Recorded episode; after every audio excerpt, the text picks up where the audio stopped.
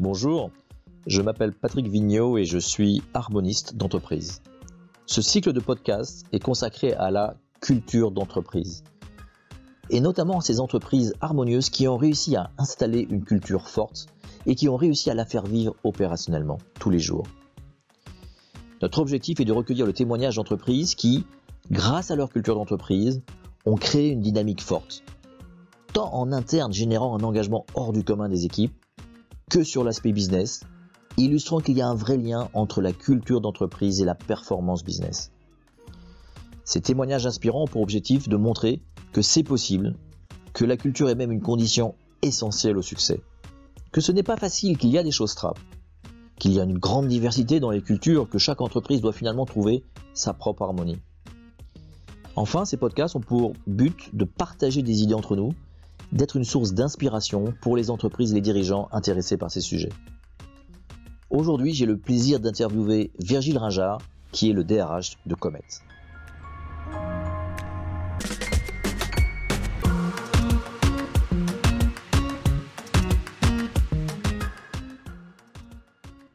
Bonjour Virgile. Bonjour Patrick. Euh, trop sympa de me recevoir. Donc on est là aujourd'hui pour témoigner et euh, avoir ton retour d'expérience sur la culture, toute ton expérience sur la culture de Comet. Donc est-ce que tu peux nous présenter déjà Comet en deux mots quand même pour resituer le contexte? D'accord. Donc Comet, on est une entreprise qui met en relation des entreprises avec des freelances dans le domaine tech et data. Donc on met en relation des, des freelances tech et data avec des entreprises qui cherchent ce genre de talent et il y en a de plus en plus. Ok. Vous êtes euh, combien à peu près On est un peu plus d'une soixantaine maintenant. Soixantaine? Ok. Super. Alors pour toi, en quoi la culture d'entreprise est importante? Est-ce que c'est quelque chose de très important chez Comet ou pas? C'est quelque chose de très important chez Comet. C'est d'ailleurs la principale raison pour laquelle j'ai rejoint moi-même Comet et beaucoup de gens l'ont fait. C'est très important parce que, euh, on en parlait un peu tout à l'heure, mais les gens sont de plus en plus en quête de sens, en quête d'appartenance, je crois aussi. Et donc, d'avoir une culture forte, ça permet en tant qu'entreprise de proposer plus qu'un travail, plus qu'un job, plus qu'un labeur, de, proposer une raison, il y a un peu une source d'inspiration pour les gens et un vecteur d'épanouissement. Donc, même si ça n'a pas été matérialisé en tant que tel dès le début chez Comet, en tout cas, c'est clairement vécu et clairement affiché. Les gens sont venus chez Comet pas pour rejoindre une simple entreprise, mais euh, vraiment pour faire partie d'une aventure et d'une mission. Ok. Comment la culture de Comet est née? Est-ce qu'elle était euh, très prégnante dès l'origine? Est-ce que c'est monté en puissance progressivement Quelles ont été les grandes étapes de la culture d'entreprise chez Comet? Clairement dès l'origine, parce que les trois cofondateurs ont créé Comet en partant d'un constat euh, partagé. Donc, c'est trois copains d'école d'ingénieur et ils ont commencé leur carrière dans les sociétés de services, un peu les ESN.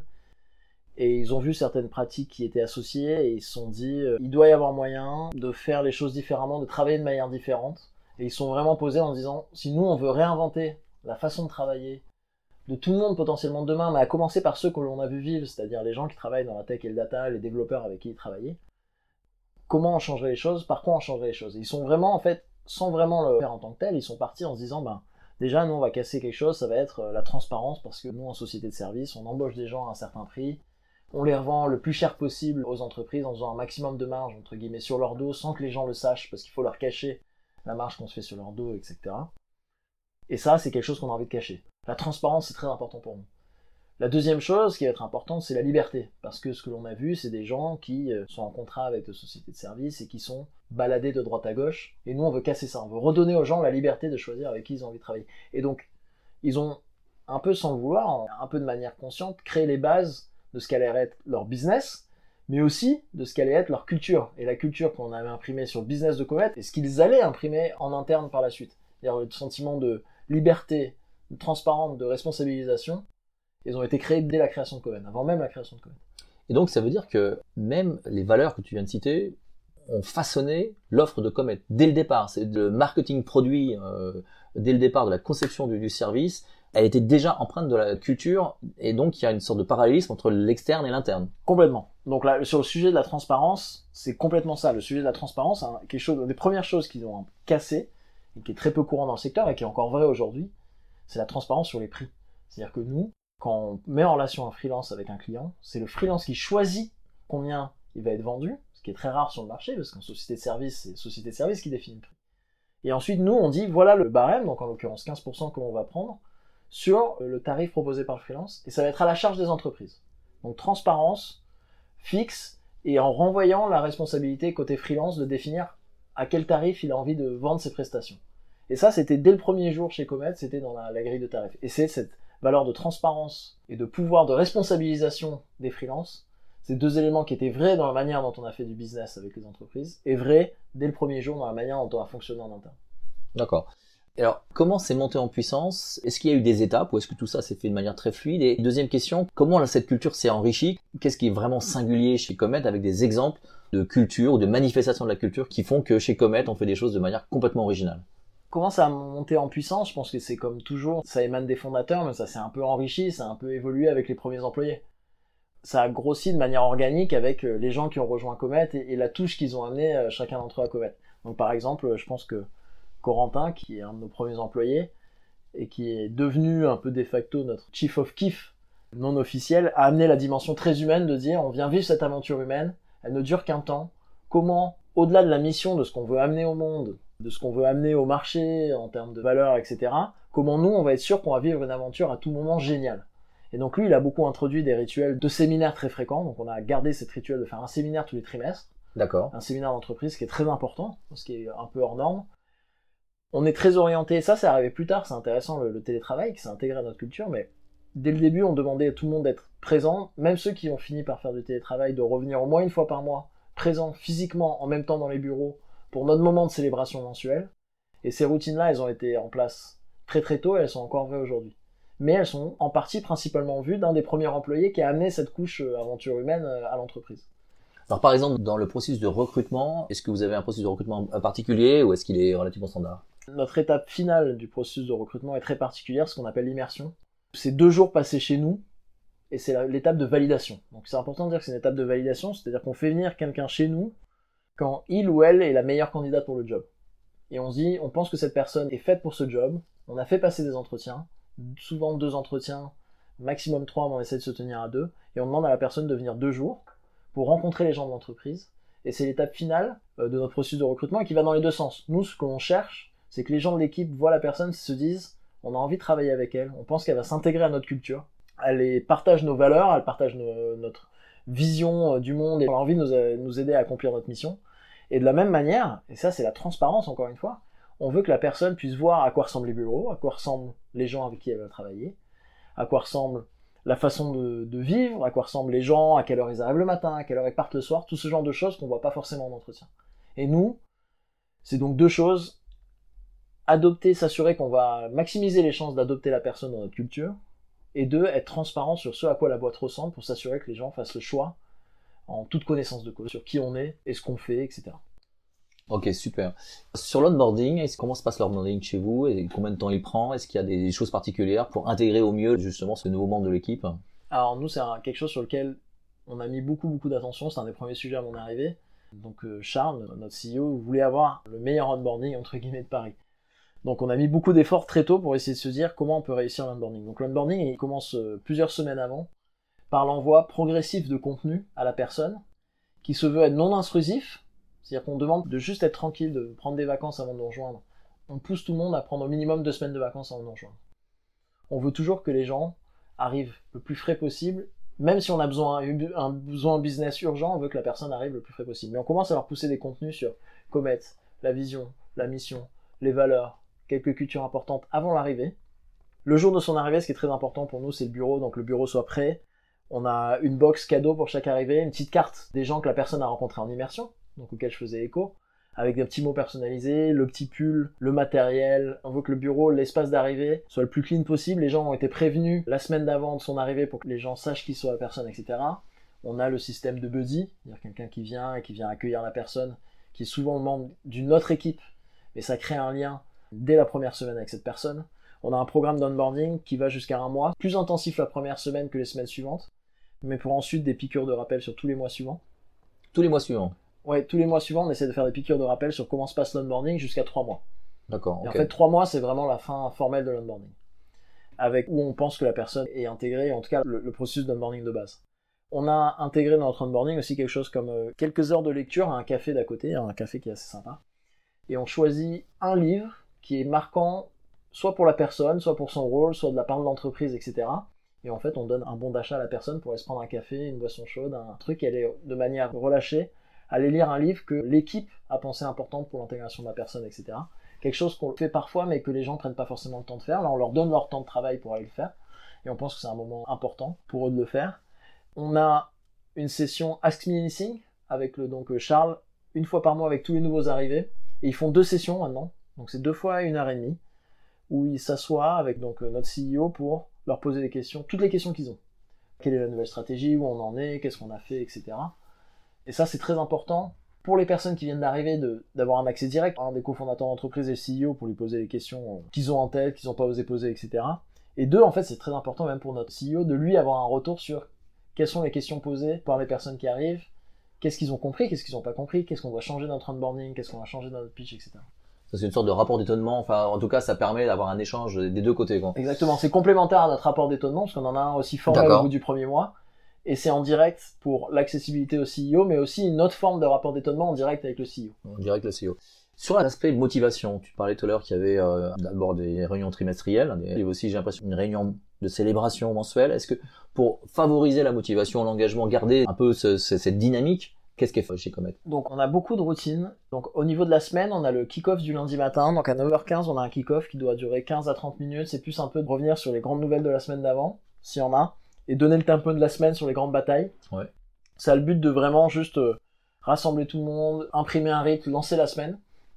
On a notre team meeting du vendredi à 17h30, durant lequel là c'est plus des présentations de fond. on va revenir sur un peu à tour de rôle, chaque équipe va présenter ce sur quoi elle travaille les présentations de produits de nos dernières évolutions techniques, ou tout autre sujet que n'importe qui voudrait pouvoir ramener. Donc ça, c'est lundi matin et vendredi fin de journée sont marqués par ces deux routines hebdomadaires. Donc mensuellement, le Celebration Day où on célèbre les anniversaires, les anniversaires d'arrivée dans la boîte, et on commence récemment à faire les reconnaissances de performances individuelles hors normes.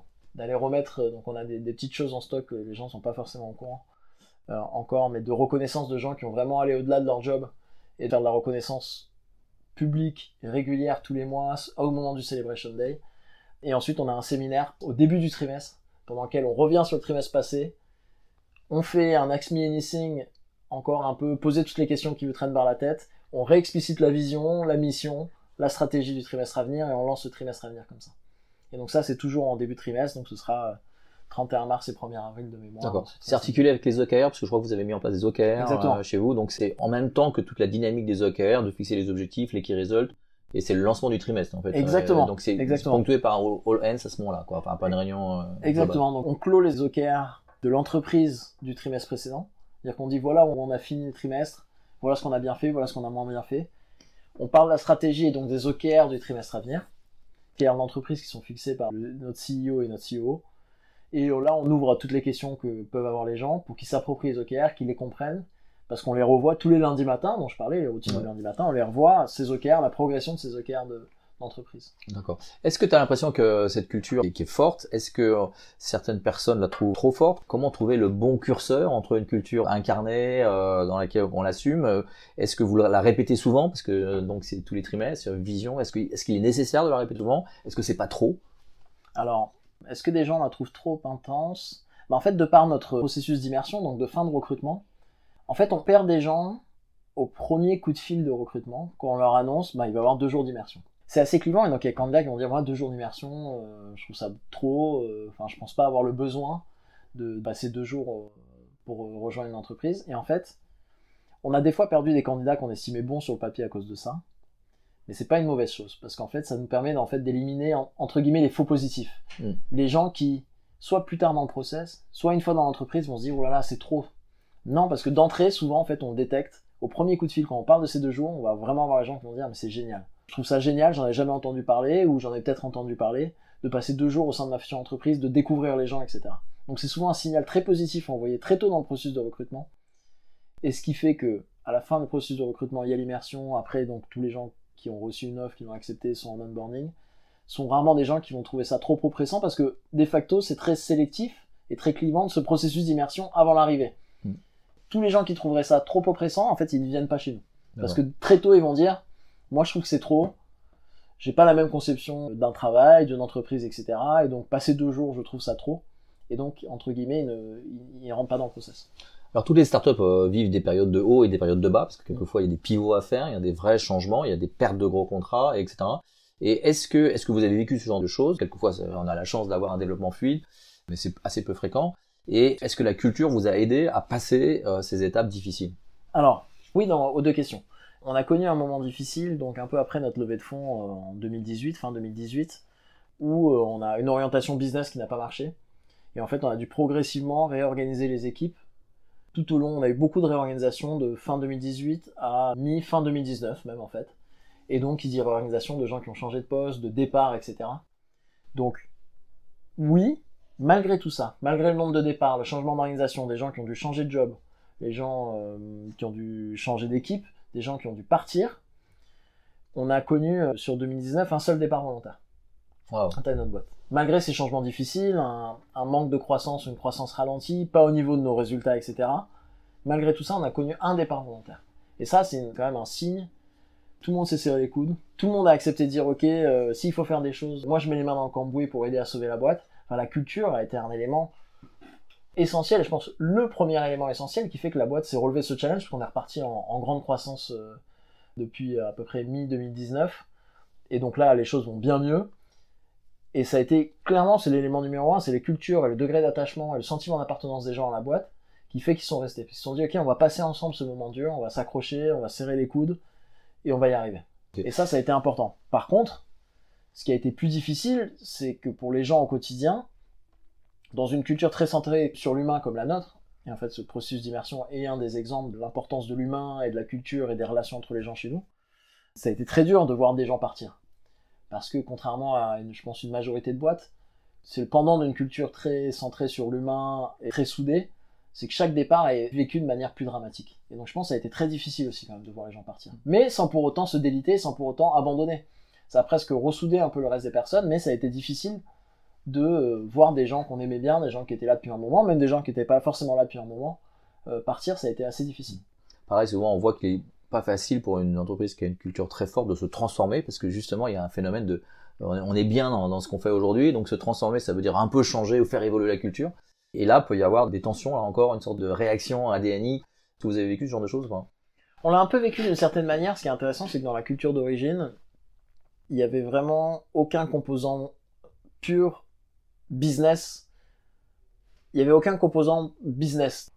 Ce que l'on doit faire doit nécessairement être rentable, avoir des grands objectifs de croissance. Donc, on a connu la croissance très tôt parce qu'on avait des gens qui étaient très bons, on a amené une, une, nouvelle proposition de valeur sur le marché, etc. Ça faisait pas forcément partie de l'ADN. L'important, c'était encore une fois euh, la transparence, l'aventure humaine, etc. Et je pense qu'il y a eu des moments où on s'est un peu éloigné de l'objectif de on vient vivre une aventure humaine, on vient vivre quelque chose d'incroyable entre nous, mais il faut pas oublier qu'il y a des objectifs business à atteindre. Et donc, ce qui est intéressant, c'est de se dire que même dans ces moments où on a eu des faibles croissances, les gens étaient pour beaucoup très heureux parce qu'il y avait toujours ce sentiment d'appartenance, de culture, etc. Alors que presque ça devrait être dérangeant d'avoir une croissance ralentie. Et, et en fait, il y a pas mal de gens qui n'étaient pas forcément dérangés parce que je pense qu'on était culturellement un peu trop éloigné du business. Et donc quand il a fallu réaxer progressivement la culture vers un impératif d'efficacité, business, etc., je pense que ça a dérangé certaines personnes qui avaient moins ou ressentaient moins ce besoin-là mais parce que ce besoin n'avait pas été explicité euh, dès le départ. Ouais, dès le départ, etc. D'où l'importance d'expliciter dès le départ euh, l'impact de la culture sur le business. Alors, parlons de clients, relations clients et relations avec les freelances, parce que vous avez quelquefois deux clients. Vous avez les freelances qu'il qu'il faut animer, euh, qu'il faut fédérer, qu'il faut attirer. Mm. D'accord Et alors, est-ce que votre culture permet d'attirer euh, les freelances, justement, euh, cette transparence? Et puis, pareil, les clients qui sont souvent des grands comptes, qui ont besoin de développeurs informatiques, etc. Comment cette culture est utilisée pour mieux vendre, peut-être? Alors, notre proposition est très centrée autour des freelances, dans le sens où ce qu'on vient leur vendre, c'est euh, et pour beaucoup ceux qui ont connu la vie en ESN, on leur dit, ben, on vous promet la transparence. Je reviens sur ce, des choses que j'avais mentionnées avant. La transparence des tarifs, c'est vous qui définissez votre tarif. On est transparent sur la marge que l'on prend, c'est-à-dire que vous n'allez pas découvrir au bout de six mois de mission qu'en fait on se fait 50% de marge sur votre dos entre guillemets. On vend la liberté de choisir les clients, c'est-à-dire que nous on vous oblige aucunement à choisir euh, des missions. On vous propose des missions, vous les acceptez, vous rencontrez les clients et ensuite c'est à vous de choisir si vous voulez y aller ou pas. Ce qui est très différent du mode de fonctionnement des sociétés de services où il y a un degré de pression parfois fort pour les sociétés d'accepter des missions et donc pour les gens qui sont salariés d'accepter des missions. Donc nous, ces côtés-là ont tout de suite attiré les freelances. De plus, et c'est là où c'est intéressant parce qu'on parlait du parallèle entre le business et l'interne et l'externe, le sentiment de communauté, l'importance de l'aventure humaine, qui est très fort chez nous en interne, on l'a aussi proposé aux freelances en essayant notamment de création d'une communauté. On a créé un, Slack, donc un outil de chat interne. On a créé des événements récurrents. On a vraiment voulu faire en sorte que ces freelances qui sont par nature très euh, indépendants et seuls, en fait, hein, il y a une vraie solitude pour une partie d'entre eux, de leur donner le moyen de créer un peu un collectif, de recréer du lien social, etc. Et donc ça, ça a plu à beaucoup de freelances. Ils se sont dit, ben tiens, moi je vais rejoindre la communauté, j'ai peut-être pas de problème pour trouver des missions, mais venir chez Comet, rencontrer d'autres gens qui font le même métier que moi, échanger, apprendre, etc. Ça, par contre, ça me botte. Et en fait, quand on a réussi à créer cette communauté, on est dans un marché très pénurique.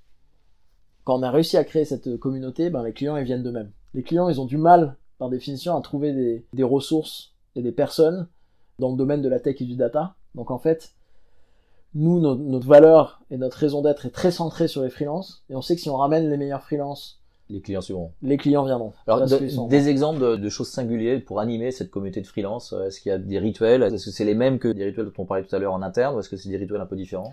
Donc on a fait beaucoup d'événements et de rencontres bah, au sein de nos bureaux. Donc nos bureaux ont été choisis en même temps pour être aussi un lieu de vie pour nous et un lieu de vie et d'accueil de nos freelances. Donc on a souvent déjà accueilli des freelances de passage qui venaient travailler chez nous et on le fait encore régulièrement. On a un groupe de freelances qui vient demain travailler depuis chez nous, une dizaine de personnes. On a souvent fait et on continue de faire des événements un peu pour les regrouper et les faire travailler ensemble. La communauté que l'on anime, donc on a mis des jeux, on a mis des jeux internes. Puis c'est une simple communauté avec des partages. Par exemple, on a un pan de la communauté autour de l'espace qui est très actif où les gens partagent les derniers lancements de fusées, SpaceX, etc.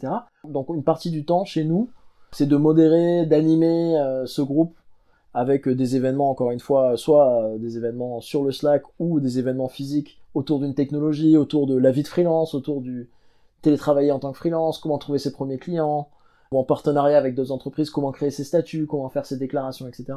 Pour essayer de, un, apporter de la valeur et deux, créer ce sentiment de communauté.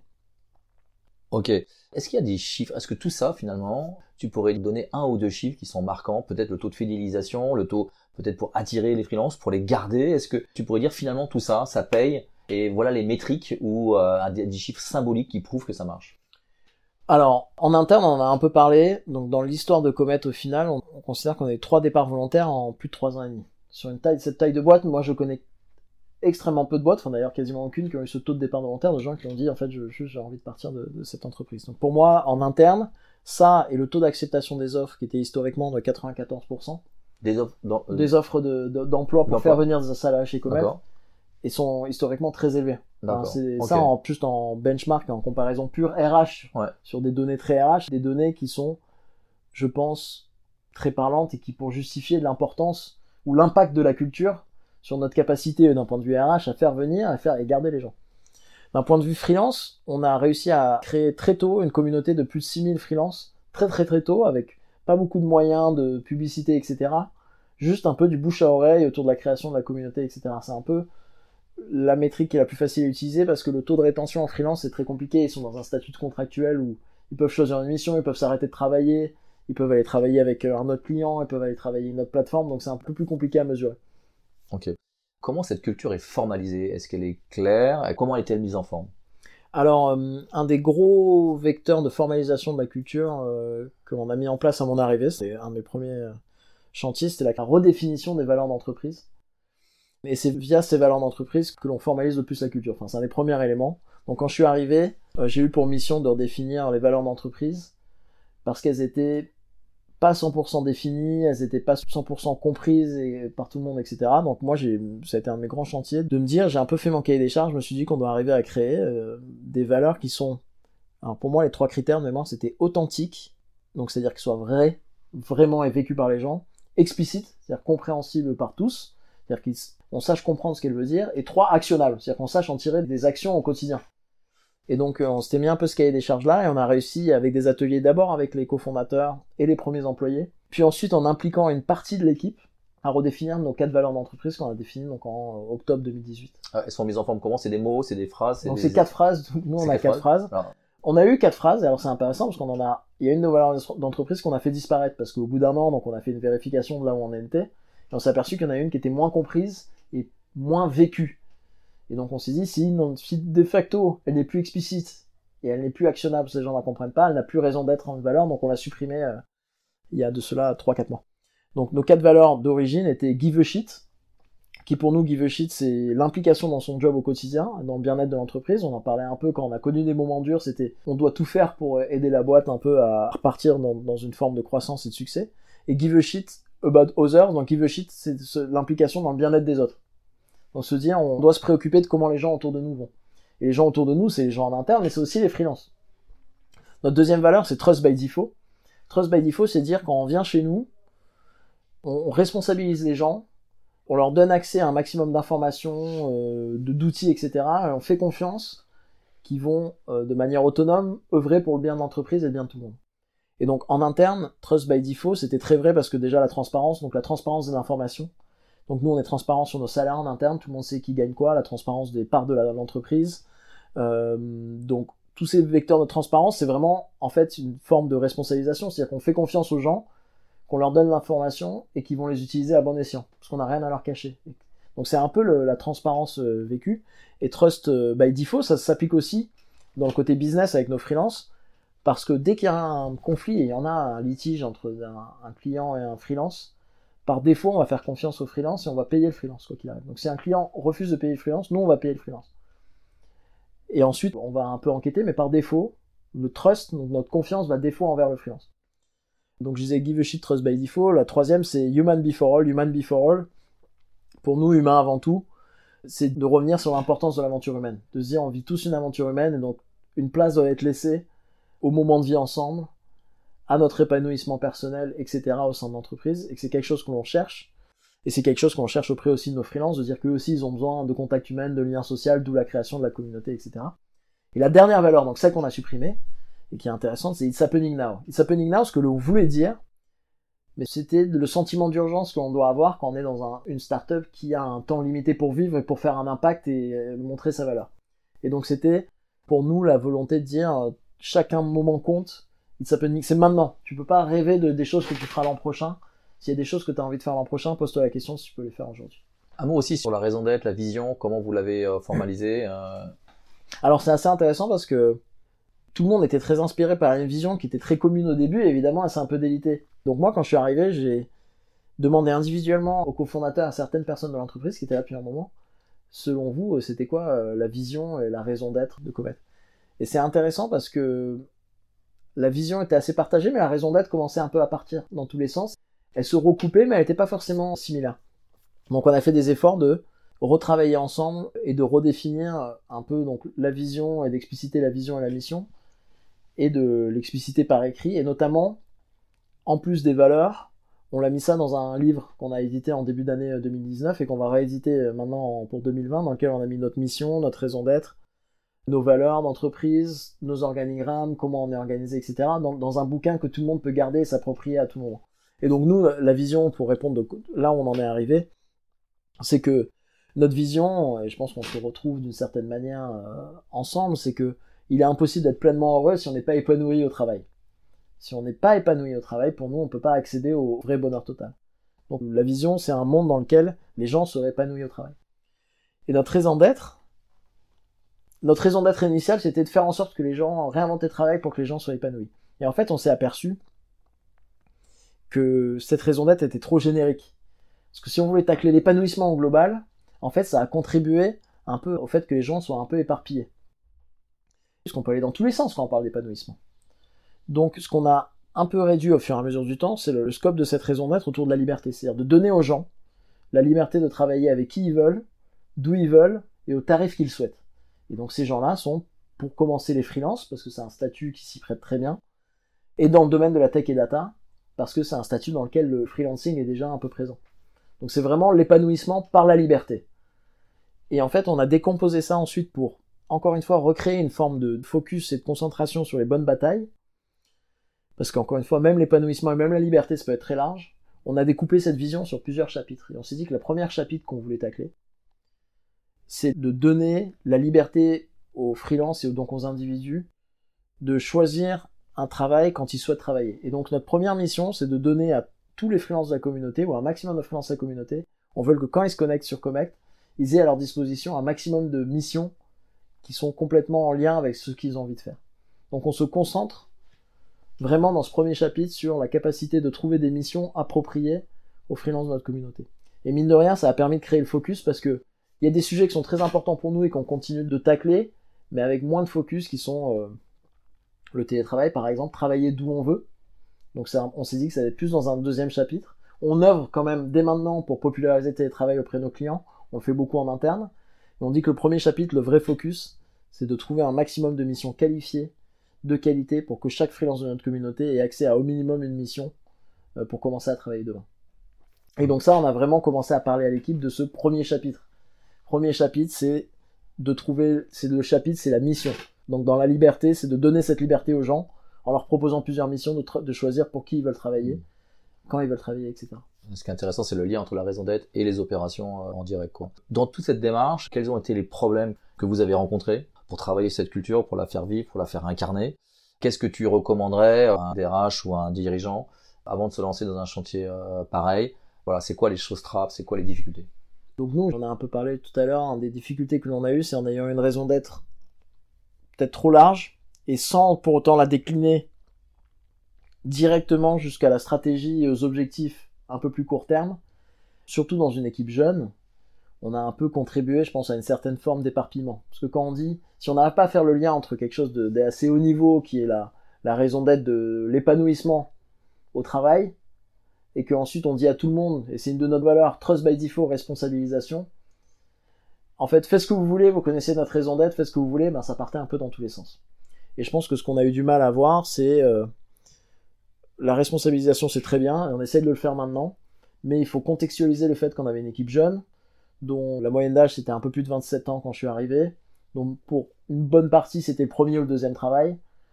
Il fallait les équiper en allant de la vision, de la raison d'être jusqu'aux objectifs opérationnels de manière plus concrète et les aider à visualiser en objectifs concrets ce que cette raison d'être veut dire demain.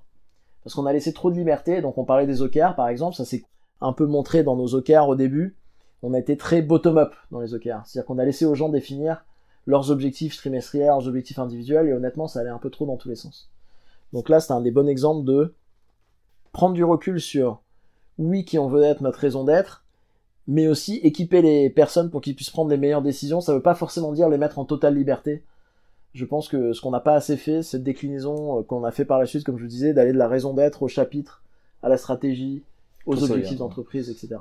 Et un des deuxièmes problèmes qu'on a eu aussi, et je l'évoquais un peu tout à l'heure, c'est d'avoir une culture aussi humaine rendait, rendait les, les, départs, tout départ plus difficile. Et c'est encore vrai aujourd'hui.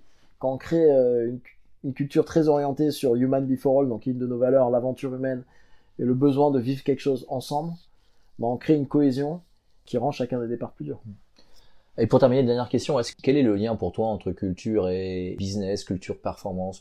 Est-ce que tu penses euh, sincèrement que tu aurais à faire ça Maintenant, tu serais DRH dans une autre entreprise, tu referais la même chose, tu ferais les choses différemment. Et est-ce que tu peux persuader ou en tout cas dire à un dirigeant, écoute, la culture c'est absolument clé pour ton business, pour réussir demain?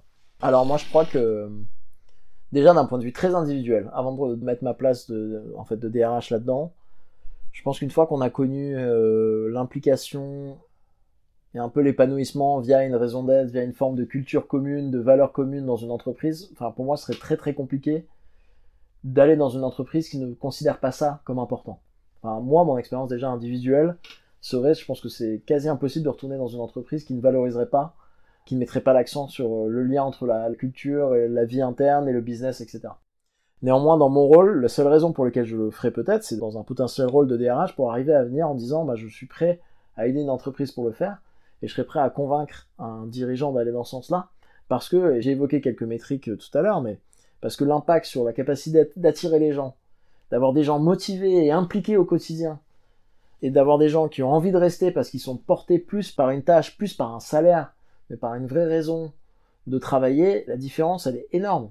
Et donc je parlais de nos stades de rétention et d'attraction. C'est mesurable, ce n'est plus juste théorique, c'est mesurable de voir l'engagement des gens, leur envie de venir et leur envie de rester, c'est mesurable. Et en plus de ça, de voir ça au quotidien, il y a un côté plus difficile à mesurer, mais on le voit au quotidien, l'implication des gens et le cœur qu'ils mettent dans bien faire les choses pour le bien de l'entreprise et leur bien à eux, parce que ça va dans le même sens. Et donc, je sais pas si j'ai complètement répondu à la question, mais je pense qu'une fois qu'on l'a vécu, on en est convaincu. Tout n'est pas forcément mesurable, mais une partie l'est, l'attraction et la rétention, je l'ai dit. Et pour moi, comme en plus il y a un effet en partie générationnelle. Toutes les entreprises qui ne font pas le pas maintenant pour mettre la culture au sens de leur manière de travailler ensemble et au cœur de leur business vont se retrouver sur le pavé demain. Virgile, merci beaucoup pour ton témoignage et ton partage d'expérience. De rien, merci à toi Patrick.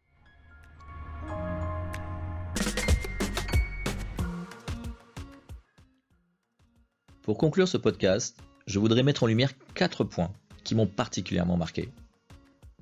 Tout d'abord, une culture d'entreprise très forte qui fait de Comet une entreprise unique et très attractive. Des valeurs qui ont façonné l'entreprise dès le départ et ont imprégné l'offre, de bout en bout. Une équipe motivée et solidaire qui a été réunie grâce à un programme de recrutement et d'intégration visiblement très bien fait. Et enfin ce chiffre impressionnant de seulement 3 départs non volontaires en 3 ans, ce qui est très faible. Voilà, ça donne vraiment envie de travailler chez Comet. Si vous avez aimé ce podcast, n'hésitez pas à le commenter et à le partager avec les personnes qui s'intéressent à la culture d'entreprise ou qui feraient bien de s'y intéresser. Je vous donne rendez-vous dans nos prochains podcasts où nous découvrirons de nouvelles et belles cultures d'entreprise. Nous rencontrerons aussi des harmonistes qui partageront leur expérience et leur passion. Et enfin, nous répondrons à votre demande de traiter des sujets techniques, par exemple comment faire émerger des valeurs ou une raison d'être. C'était Patrick, harmoniste à votre écoute et toujours présent pour vous aider. Je vous souhaite une très belle journée. À bientôt!